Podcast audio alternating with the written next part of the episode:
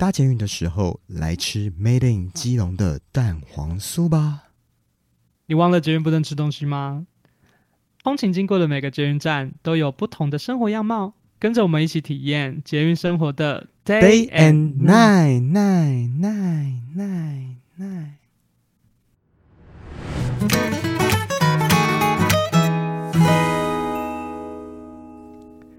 大家好，欢迎收听搭捷运的时候，我是 Danny Huang。我是 Fred。本期节目由年年烘焙坊赞助播出。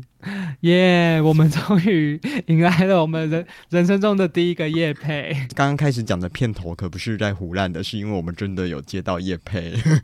没错，其实也真的是是朋友，这其实也是朋友的合作啦。就是刚好朋友也做点心，所以呢想说，哎，可以来夜配一下。对啊，我觉得这是一个一个很好的机会耶。真的，而且就觉得还是有一种被肯定的感觉。而且不是，就是如果你接了叶配之后啊，然后就是你就一定得做这件事情，就是 我们的进度会被这个叶配追着跑。就就是人家请你叶配，然后结果不做事情这样子。没错，那因为中秋节快到了嘛，所以这其实是一个蛮应景的叶配。那我们也可以希望真的可以帮助到 Danny 的朋友这样。好，那我要开始念稿喽。年年烘焙坊是一间来自基隆在地土生土长的小家庭所经营的烘焙工作室。还在草创阶段的年年烘焙坊，邀请到一样在草创阶段的本节目，希望透过弱弱联手的方式来宣传他们这次主打的产品。年年烘焙坊最近在贩售中秋节送礼自用两相宜的蛋黄酥礼盒。他们的 IG 虽然看起来很像诈骗页面，只有几张照片，但其实年年烘焙坊就刚新咩，真的有提供给我们试吃的蛋黄酥礼盒哟。有先帮大家过滤，这不是诈骗集团呢。接下来要进行到我们最弱的食物口感部分 part，就交给 Fred。好，那我在这边呢，就是因为首先我我收到就是这个蛋黄酥礼盒的第一印象，其实对那个。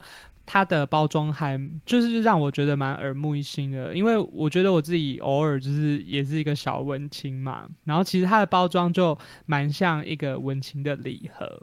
因为你一开始要把那个它是一个麻绳，要把那个小很像开一个小礼物的感觉，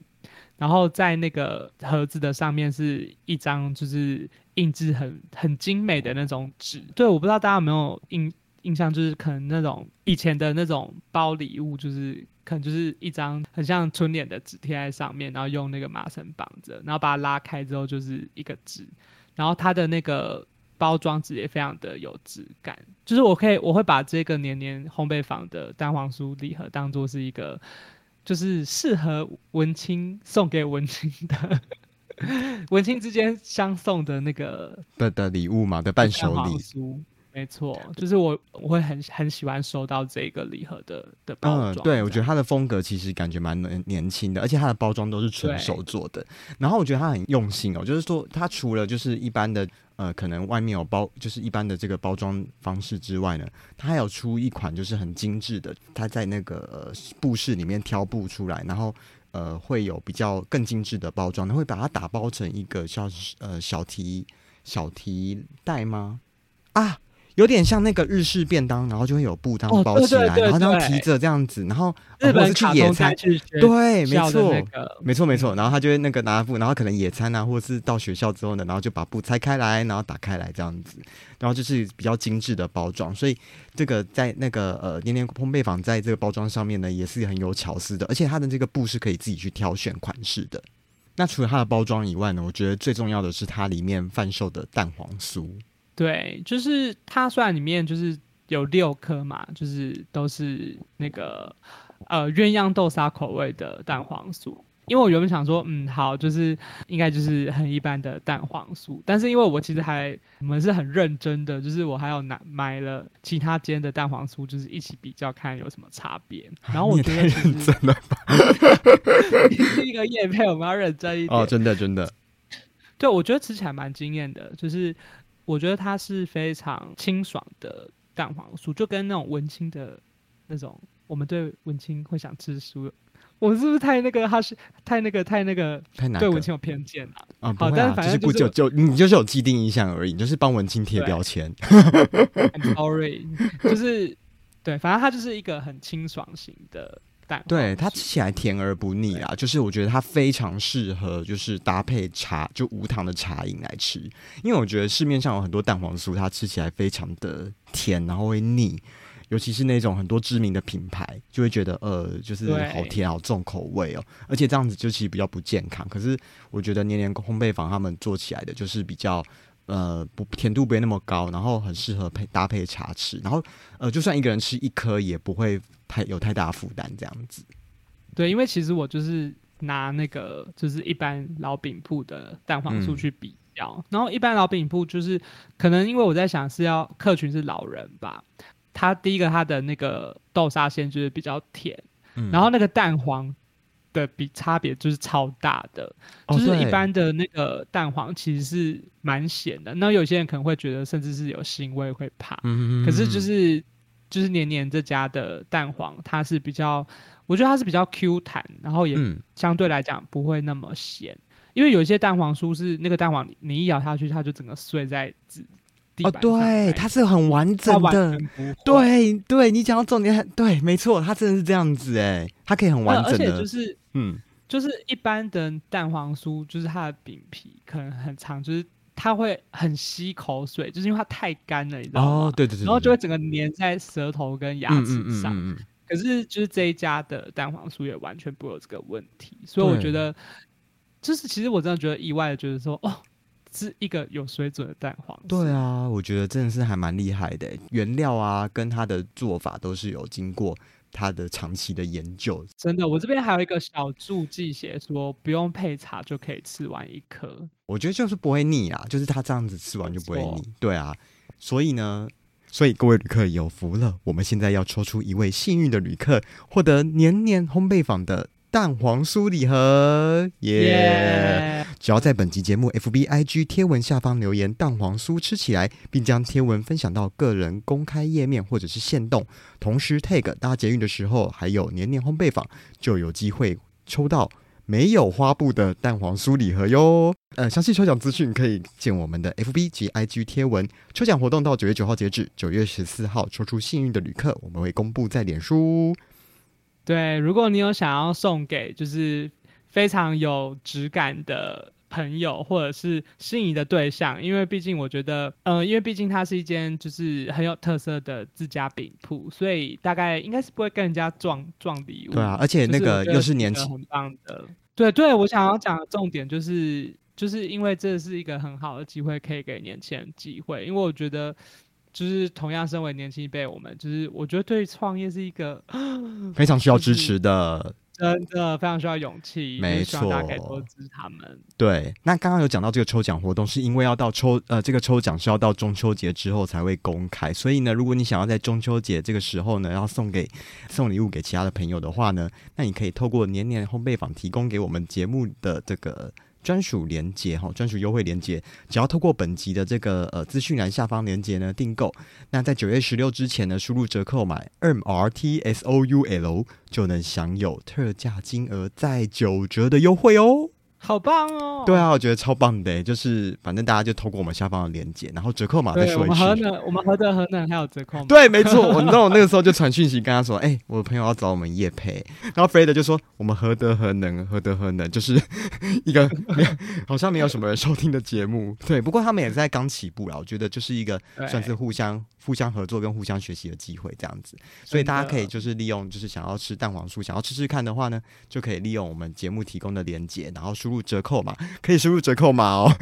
第一次可以讲到节目，可以讲到折扣码，折扣码是嗯 M R T S O U L，就是我们节目的那个啊 M R T Soul 英文字母这样。对，然后如果之后真的有吃到这个蛋黄酥，你们就可以懂我们形容的这个。对、嗯这个口感跟这种感 受口，然后看到它的包装的用心，对，那详细的订购的那个资讯呢，就是直接从他们链接去去去买就可以啦。我刚才其实有点好奇，为什么嗯他一定要在中秋节玩才能送？是因为那时候才做完？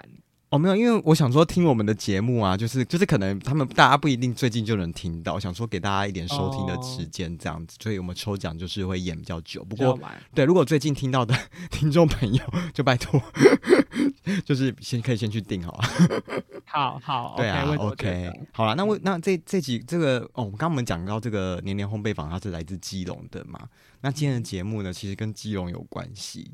真的很像汗颜的，就是说基隆博览会都不知道过多久，城市博览会才要。对，没有，其实我们就是把这个基隆城市博览会这一集呢，留到跟这次的夜配，你知道，就是做一个搭配，所以我们才，所以所以所以才故意留到这个时候，然后来这个播的。其实就是我们这两个月都没有在剪录录新的集数啦。对，我们会我们会因为这次的鼓励而对，而而对而开始再继续动作，你知道，我们就有时候就是起起落落，然后走走停停这样。而且我们这段期间还去录了那个那个少的节目，那个什么，那叫什么对慢出来了。对慢出来的 对啊有台节目。没错，我们在那个呃，我们会再分享一次链接给大家听听看啦。就是呃，对我们之前有接收那个朋友的 podcast，慢出来了，也记得去听哦。好啦，那对，以上就是会听到我们分享鬼故事。没 错，还会有神奇的感应。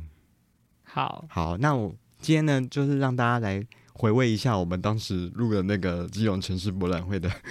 心得吧。不是啊，台北城市博览会都已经要开始办了，结果我们连基隆城市博览会都还没有分，还没有发出去，是怎样？对，没关系，我们之后还是会在节目上分享我们对对啊我台北城市博览会对的想法，啊而且我们就是暑假放完了，所以大家就是呃，我知道大家都很想念我们，所以我们 We are back。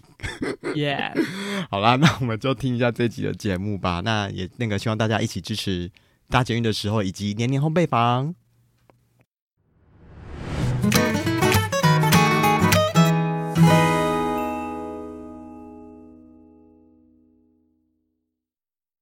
那 Fred，你刚刚说到历经卡拉 OK，它的故事是发生在基隆，然后刚好最近啊，基隆有办那个城市博览会，我我觉得我们也可以分享一下，就就是我们去城市博览会看，就是参观过的心得这样。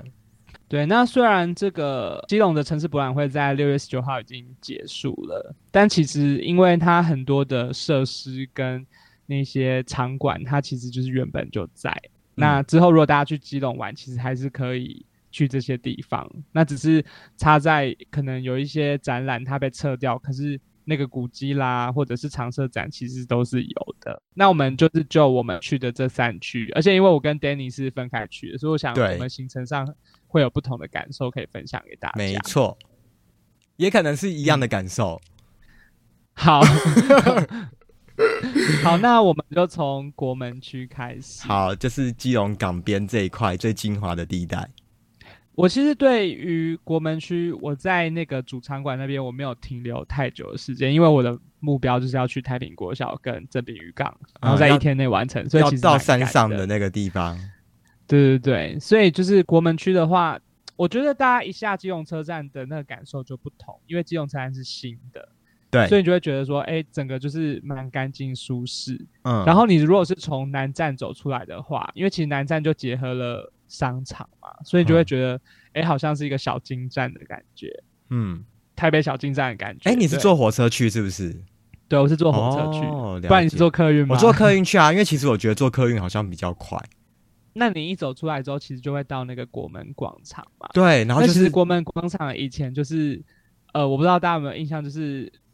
因为以前那边就是有一个，就是拍电影大家都会去的那个天桥。哦，对啊，天桥最前阵子被卸下来了。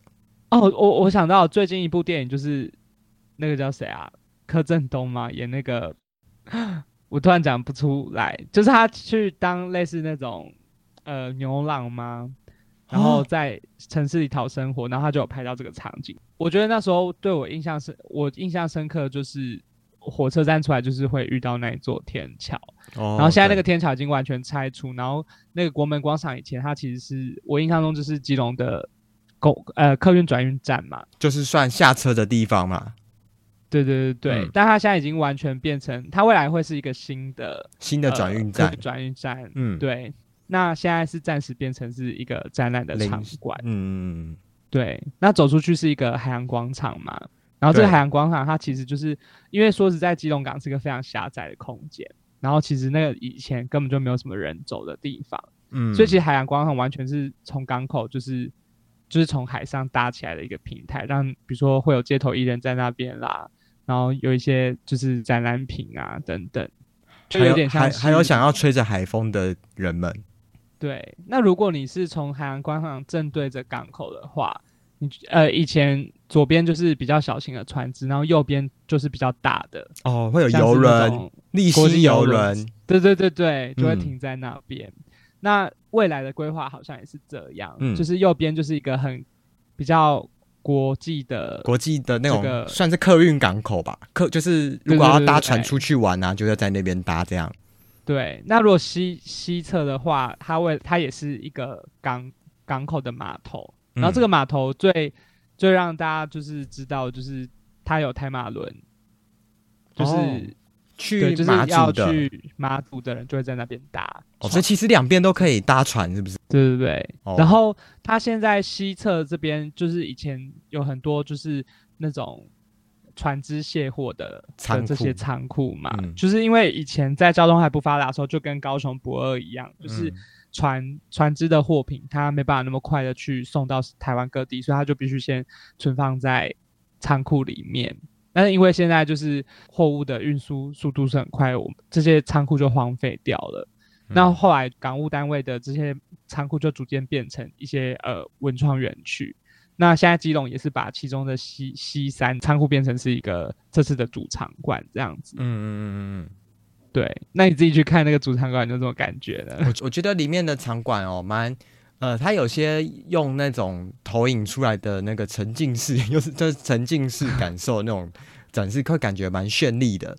我自己好像印象最深刻也是那一个，你说的是不是很多投影未来设施的投影？对啊，然后就觉得哇，好酷哦！基隆的未来的样子，就会觉得好，好像也很有愿景这样子。对，然后我觉得里面有一个蛮有趣的体验，就是呃，因为其中这个这几个展区有讲到，呃，有一个地方是考古遗址嘛，然后它中间就有它有一个地中呃有一个地方就是让大家去。算是模拟假装在考古的感觉，他就会在墙上放一堆呃那个铲子啊，然后或是什么耙，那个叫耙子吗？还是什么之类的，嗯，然后就让你去在沙里面去挖那个呃找东西，寻找宝物，寻找古物，然后可你挖到那个古物之后啊，你就再拿去它前面有一个 iPad，就是去扫描，然后它就会显示出这个古物是呃在哪里挖到的，或者是有什么跟基隆有关的一些。算是历史的故事吧。嗯，我觉得这设计也蛮不错的。其实巴黎的十三行博物馆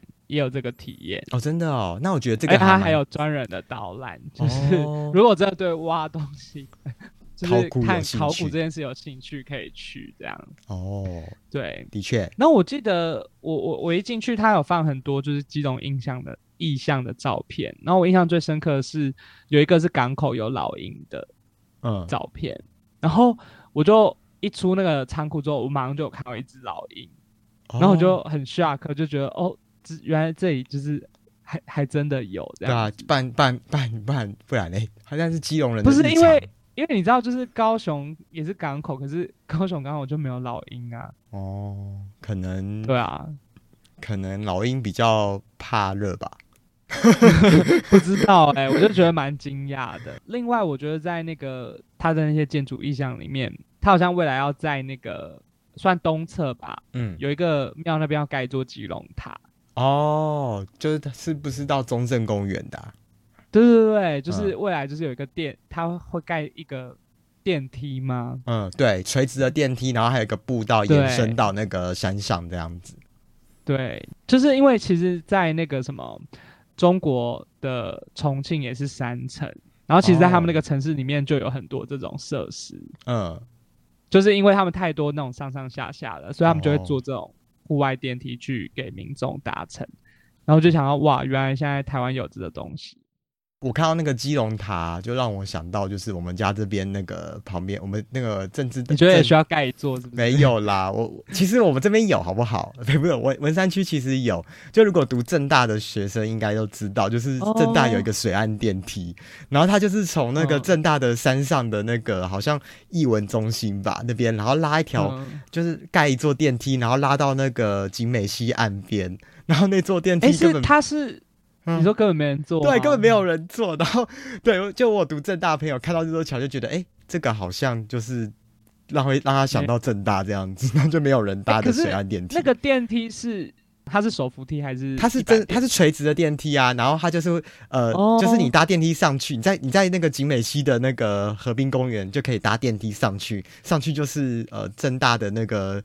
大概是文学院还是艺文中心那一边。然后但是那个都没有人用。为什么盖了没有人用？是因为搭下去不知道干嘛？对啊，因为下面就是河滨公园啊，然后正大学生。不，没事不会往，而且就很而且河滨公园不是会淹水的感觉吗？呃，对呀，那干嘛盖在那？这这设计真的太太瞎。对，不过我觉得基隆塔不会有这样的问题，因为我觉得那个那个是真的，上面至少是有景观，或者是有什么地方是可以让大家去参观这样子啊。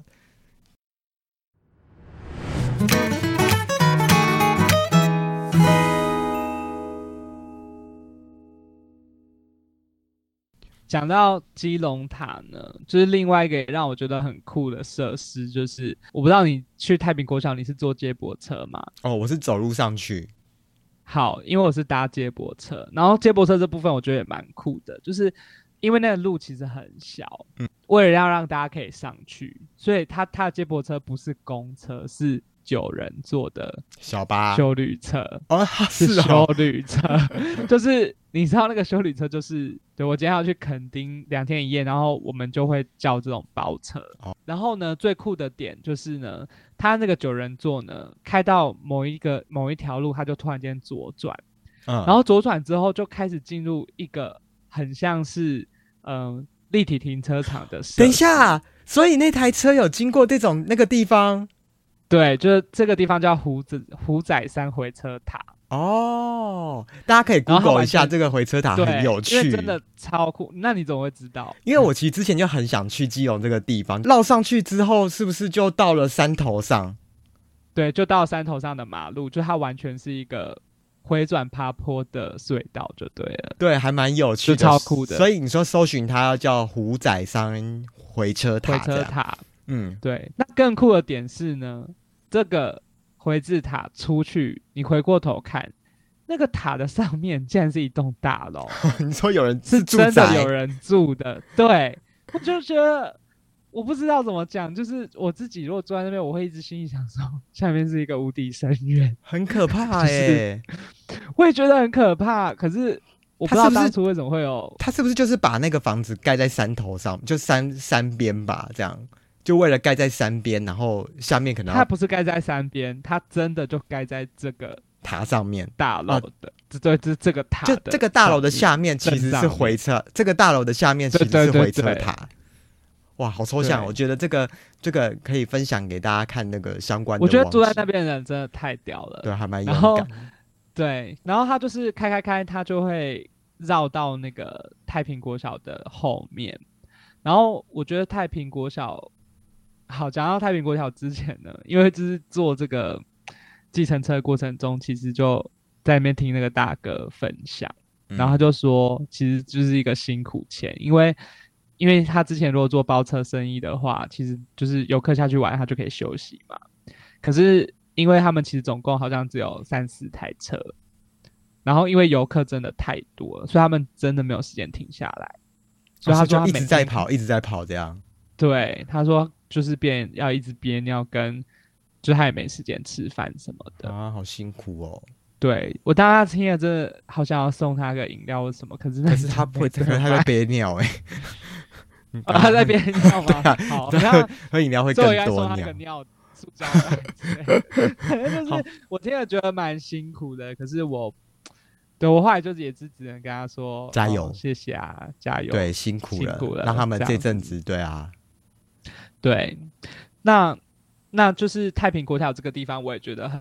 值得介绍。等你要不要说说看你的感受？哦，它就是一个在山腰上面废弃的国小吧。最有名的应该就是它有一栋一一块空间被改造成就是书店，叫做太平青鸟。然后我觉得应该很多人都知道这个书店吧。那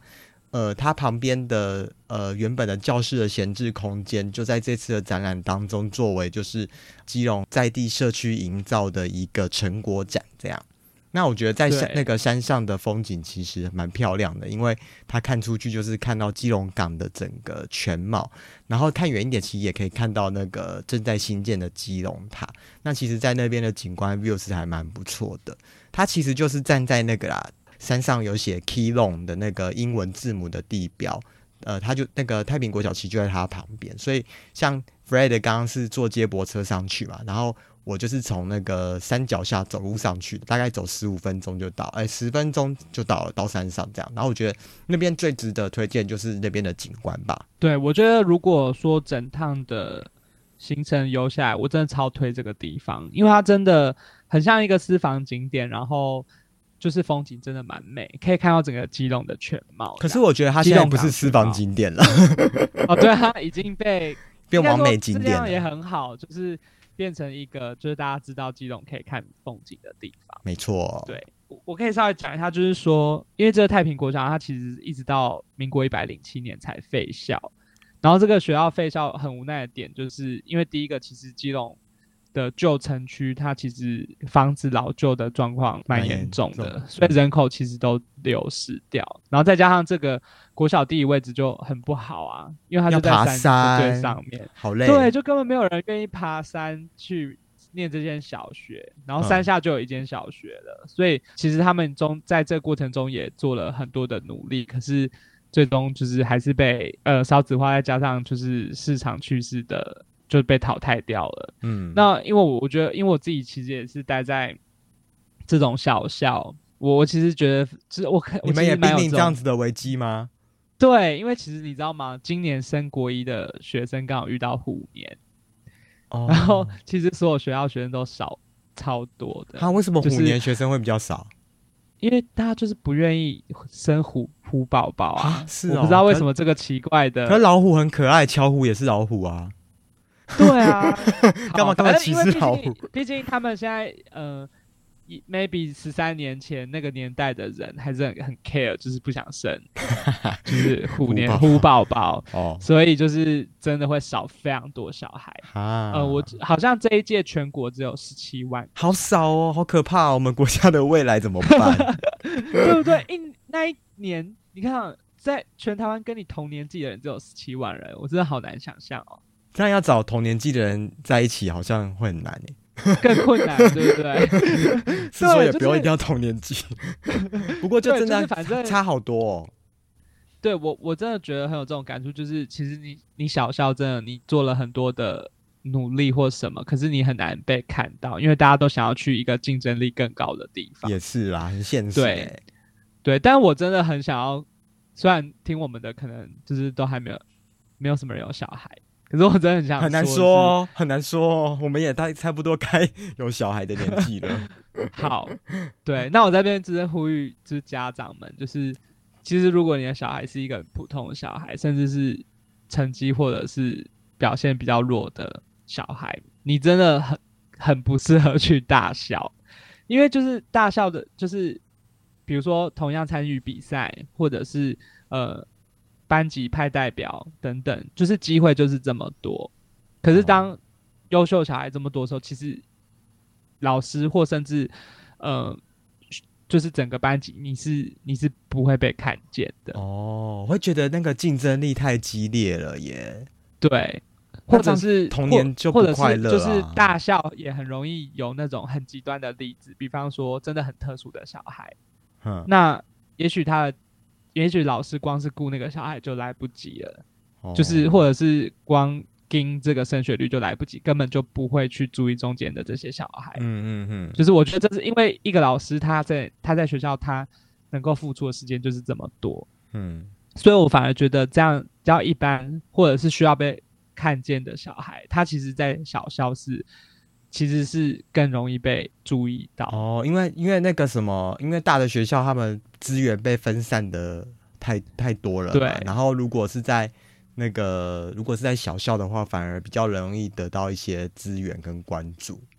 对啊，像我们学校一个年级只有三班，就是几乎每个小孩名字都叫出来的那一种，就是你其实会得到更多的关心。然后你有什么状况，就是就是很多人就会。就会注意到，我觉得这样比较窝心哎，真的，而且小校根本不会有什么问题学生，因为就是因为你一发生什么事，大家都知道，哦 就是你也无处躲藏，就是就是你的问题很容易就会被发现。哦，可以走小班式的教学那种感觉。对，哎，好奇怪哦，为什么大家都要挤 到大学校，然后去补习班还是什么就要变小班制？然后，对，就是因为大家就不了解现实的状况。但我觉得，如果今天这个小呃这个学校真的少到一个班 可能只有四五个人，那可能就真的是会比较缺乏废校呃了。就是学生的互动或什么。可是我觉得，如果他只是班级少，可是一个班还是可以有二十几个学生，嗯，我觉得这是一个很，它其实是一个很刚刚好的数字。真的，就像你看，我们都在向往瑞典、芬兰走这种小校，然后精致教育。嗯，那现在我们学校可能台北其实 maybe 也开始有这么多小校的时候，那怎么为什么大家不愿意就是是尝试这件事情？好了，反正这就是你去太平国小的有感而发，跟基隆没有关系，这个 那确实真的当，因为我下山我也是走下山，然后你经过这个呃这个聚聚落，就是它完全很像是九份，哦，对，很像，嗯，对，然后就是你在这些小巷子转来转去，大部分房子都有些已经荒废了，嗯，然后非常的，而且终于是那路窄到不行，可是那个呃，就是庭院里还停了车，我就想到这车到底怎么开进来的？啊，有 车有汽车哦，对，就是我想说是超好，我想说是机车哎、因为我看到那个走上去的山坡路超陡的，然后不知道为什么超机车还可以骑得上去，我想说好想看一下那边的人是怎么骑机车的。真的，重点是还有汽车，我真的吓疯。然后，因为我我们刚好那个其中一四五巷那边还有办市集，然后他就是把一些就是已经废弃掉的房子，就是把它变成那种呃，就是摊贩的空间。哦然后你真的走进那个房子，真的会觉得哇，就是啊，我想到了，那个房子真的长得跟公馆的那个宝藏眼里的房哦子哦对，也就样山城的那种感觉嘛，就沿着对山然后就是盖房子这样。对，然后超小的，那里面空间超小的，然后我觉得这住在里面会有点密闭感，而且就是宝藏眼，至少我我印象中每个房子其实都可以看蛮远的嘛，嗯，可是它就是就是 maybe 你你待在那个小房子里，那你看出去就是对面人家的屋顶对，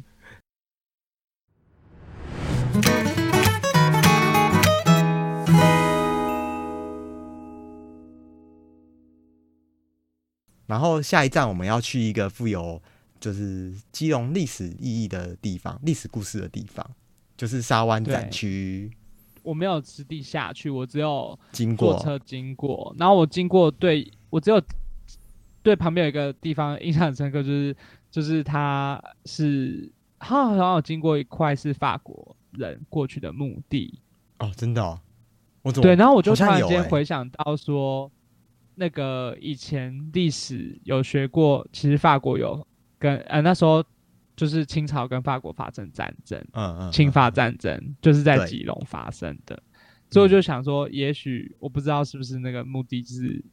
我记得他旁边就是写说侵法战争哦。纪念园区这样子。嗯，嗯。我我有去那边看，然后但是我就是去他的那个要塞司令官邸跟要塞司令什么，反正他有两栋建筑。我知道一个是要塞司令官邸，官邸，然后嗯，另外一个是，哎、好像两个都是这个名字，哎哦，因为一个是司令部，然后一个是官邸，一个是住的，一个是办公室。哦，好，要塞司令官邸，它就是一间小小的，然后我觉得它就是一般的日式建筑啊，就是就建筑本身而言，大家那边好像还要排队进去，然后就是排队进去，其实就是看一般的日式的房子，这样可能在北投也能有类似的体验，所以就所以我觉得比较，嗯，就是他现在比较特别的点，就是他到八月三十一号之前，他其实现在变成成品书店的快闪哦快闪店店，对啦，所以你就会看到，就是呃，日宿宿舍里面有一个成品书店这样子。对，但是我觉得可以不用排队进去，因为就是呃，我因为我们去的时候是城市博览会，所以很多人就是会排队进去那个、嗯那个空间，对那个空间又很小，所以就会大家在那边排队。那如果刚好经过那边，然后没有人在排队的话，我觉得是一个不错的参观点。这样，然后要塞司令部就是比较大的空间了。就是因为其嗯实这一区的靠山区的话，它过去真的就是一个就是基隆非常重要的二沙湾炮台。当时确实战争就是发生在这个地方，所以说，嗯，这边会有很多比较军呃事的设类的东？西。没错，哦，是不是它的位置也算是蛮要要塞的地方？就是算是一个很重要的关键的地方。因为你就想嘛，基隆港其实它开船进来，迎嗯面、就是如果真的说以船开进基隆的的正前方就是那个沙湾区，哦，面正面对那个海海对，就是正面，所以当时的呃炮台啦，或者是什么基隆的那个炮台门，就是海门天险什么的，都在就是都在这个位置。哦，对，所以就是也因也我想也是因为这个地理位置在这这里是重要，所以过去的要塞司令部就在这个地方。第三个区域其实也是应该是几乎所有人都会到的，嗯就是几乎来的人一定会来的，就是正滨渔港这一区。对，因为之前太多网对红在这边拍彩虹屋了，然后只要去基隆就要去找彩虹屋，就是在这个地方。然后最可怕的就是因为其实大家来基隆，呃，这次的博览会其实应该都是为了那个彩虹屋的光雕展吸引。哦，对啊。所以等于整个晚上，全但可能当天大部分人都会聚集在这，超可真的很恐怕怖，超级多人聚在那边。真的，因为你知道那个渔港就这么小，然后就这几条路，可是有这么多人塞在这里，嗯，就大塞车，而且就是每七点开始展嘛，然后不知道为什么大家就是要在七点看那第一波，然后其实那个 对。那个那个投影秀其实才三分钟而已，然后因为大家就说实在的，就是因为它大部分的展览都六点结束，对，可是你六点结束完你就没事做啦。而且说实在，因为其实正滨渔港到市区有一小段路，又要吃晚餐，对，所以你其实就是只只能往这个地方移动。我觉得这可能是整个设计里面比较，我觉得比较不方便的地方，就是其实最后对啊，整个行程对结束很容易汇集到正滨渔港这个地方，然后但其实正滨渔港这个地方容量可能又没有这么，就是交通量或者是没错，人容流量又没有办法那么密那么多，所以就会变成对这一区是在晚上七点的时候最多人的时候这样。而且他又把那个主打的三十摊的，就是特色摊位店是在这里，所以我就发现人潮真的就会一直往这里移动。嗯，所以他们就是意图把人密，就是密集的聚在这边。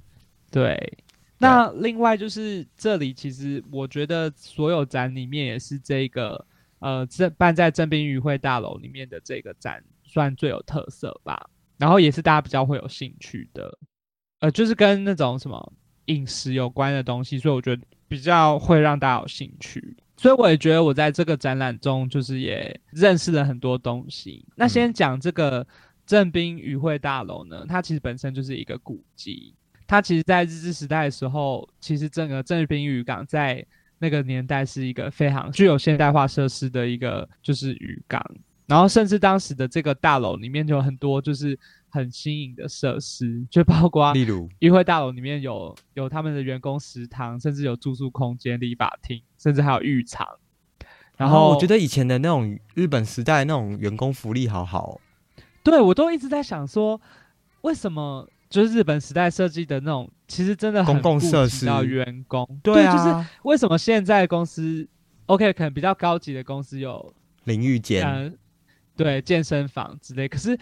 那为什么现在大部分的都没有呢你？看这个这个时代真的是，我觉得大家真的该检。讨哎，对啊，就是你让员工开心放松一点，大家会愿更愿意做事，而且更何况它的是个渔会大楼。对啊，会想说，哎、这个公司福利这么好，那我要好好努力工作，然后就不会偷懒这样。对啊，我真的觉得你们这些人真的对该检讨。真的，我也要浴池，还有蒸汽室，游泳池也来一座好了。你确定你会想跟同事一起争气吗？啊、不要好了，对啊没，有啊，大家说不定就是在放松的状态，然后就可以开始坦诚相对，就是开始有一点 maybe 啊，对好想太多了，反正就是觉得以前的这种公公共设施的机能真的都很棒，对福利很棒，对啊。然后这个这个这个余会大楼现在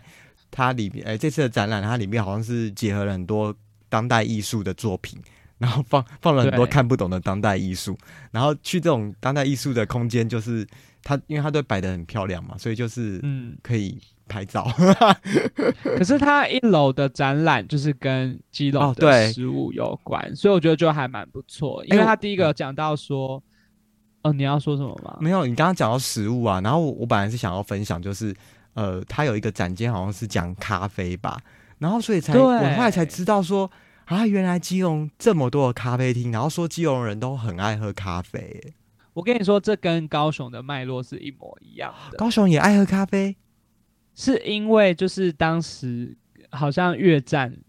跟韩战爆发的时候，其实有非常多的美军就是嗯。来支援。那这些人就是他度假的时候，就是休假的时候，你不可能回美国嘛，所以嗯很多船就是休假就会停来台湾。哦，台湾当时他不是停基隆港，就停高雄港，所以其实哦。为什么那时候基隆跟高雄，就是比如说酒吧街啦，然后咖啡厅很多，其实都跟这个历史有关系。哦，美军俱乐部。对，就是一开始是否卖给美美国人。American 的。对，但后来就是可能逐渐的就影响到居民的，就是饮食习惯，所以其实那些呃老字号的咖啡厅都在，就是比较靠近就是那个军港的，就是现在基隆港的附近。然后它里面有讲到说，其实呃，因为很多人去基隆庙口附近一定会去吃那个咖喱沙茶面、哦，炒面。对对，没错。然后他就说，咖喱在那个年代也是美国人在吃的，就是美国人带来的东西。反正就是最后就是有人发明了把咖喱跟沙茶加在一起的完美搭这个配，对我个人 有吃过，我自己是就是还好，它就是台味的咖喱啊，对我跟你说，真的你会觉得它不是咖喱，但它也不是沙茶沙茶面，就就是是我宁愿吃就是咖喱面，或是沙拉沙茶面面，然后也不要吃咖喱沙茶面。对。你这样让基隆人情何以堪啊？那是他们骄傲、欸。可是可能有些人就是觉得是好吃的，哦，我我个人是觉得蛮喜欢啊吃这种台式，就这种。所以你真的不知？道那个吗？庙口附近真的超多家，然后都会排队。我不知道，我只知道基隆人爱吃咖喱，而且而且我我吃的吃到咖喱是好吃的，所以我不知道，哦我不知道你不喜欢吃的那个咖喱是不是找错店了呢？还是 好，请就是反正请基隆人带你去去好吗那当然，它炒面的料就是很多是海鲜嘛，就嗯是大家可以去吃吃看这样子。好，我们也没有要告诉大家哪里的好吃，就大家自己去对找。那我印象，嗯，我对这个地方还有另外一个印象，就是因为那时候，因为其实这个是主要场馆之一嘛，所以就是想当然就是在那边大排队，然后我们就一直排排排排到，就是因为夏天嘛，然后傍晚就开始下，就是云层就聚集，然后突然下大暴雨，然后就是突然间，就是原本远远的可以看到港内的一些就是很远的风景啊，或者什么，嗯。然后突然间就都看不到，雨太大了，然后就下暴雨，然后就是我觉得因为雨大到就是连海的颜色看起来都不一样，变什么颜色？然后我当下就是就是偏偏那种深 Tiffany 蓝 Tiffany 蓝 Tiffany 绿，听起来很漂亮哎、哎、对，就是。或者是，或者是，好，我现在还想不到这，个没关系，那个绿要反正就下暴雨，然后呢，就 Tiffany 绿的那个颜色，然后我就突然间觉得基隆超美的，真就是我不是在哦太平山、太平国小的时候觉得很美，而是就是在那个当下，因为因为我不知道，我就是好像觉得我好像这辈子从来没有看过那个景色，雨超大的，然后远远的地方全部都雾掉，就是很朦胧的感觉，然后连海的颜色都不一样，然后你看到那些船就是上上下下的，就是缓慢的移动，你真的会觉得是，就可能觉得待在基隆慢活，就是这个这个感觉吧。然后再然后再看，你确定不是跟你去的人让你有这样子的感受吗？没有没有，啊就是只我真的是觉得，是真的只觉得景色很美，因为其实我觉得在这个博览会的过程，有来去的人，你可能有不同的经验，然后这些经验都会让你对于这个城市有不同的想象。哇，双鱼座的浪漫、欸，其实真的，因为说实在的，我真的觉得基隆对给我们北北基地区的印象就是比较比较比较什么？比较 local，突然要怎么比较 local，然后说实在以教育圈来讲的话，你知道基隆自从他北北基并在一起之后，基隆的高中、高职这些几乎没有人要念。哦，就是大家还是会想要去北部这样，就因为离台北太近了，所以都被台北吸走了这样。真的，基隆分数低到不行，低到就是哦。你报名就可以上了，因为真的落差非常的大，所以你可以，我可以想象在基隆在地生活的人其实是很无奈的，就是因为根据统计，基隆每三个人就一个人在外双北地，地区工作，嗯那你你每天就是要这样子通勤或什么，然后。嗯。那还继继还继续留在这里生活的人，可能就是 maybe 他只要稍微有能力，他就想搬离这个地方。嗯嗯嗯嗯，所以我觉得，如果真的就是因为有这样子的活动，或者是一些景观上的改变，让让基隆在地人产生一些认同，我想要待在这个地方，就是我觉得这是一件很，如果真的有这样的改变，是真的是蛮。感动的，对啊，因为哦，其实我认识的基隆人啊，大部分都对自己的家乡不知道为什么会有那种很引以为傲的感觉，就是会觉得真的吗？对我我我认识的就这样吗？嗯，我以前认识的基友人，还是因为我朋友就是热爱 热爱自己的家乡。可是我觉得还蛮多基友人就是蛮习惯这样子的生活，然后跟也蛮喜欢自己的住的地方吧。然后，然后现在这次呃这次的博览会不是有一一区就是在讲社区营造嘛？那反正就是对，会觉得说，哎、好像很多越来越多的在呃基隆在地的年轻人，然后就是投入在地的呃经营啊，或者是呃地方的发展。那呃，我觉得就是可以看到这些人继续持续让基隆进步，其实是一件蛮感动的事情。这样子，对。对啊。那最后当然就是要来分享这个大家都去的这个正滨渔港彩虹屋的这个地方。哦，对耶，我们还没讲到这个、啊，这个大家应该都知道吧？大家都真的来这边拍。对，但是我其实一开始蛮好奇，就是是谁想到要把这里变成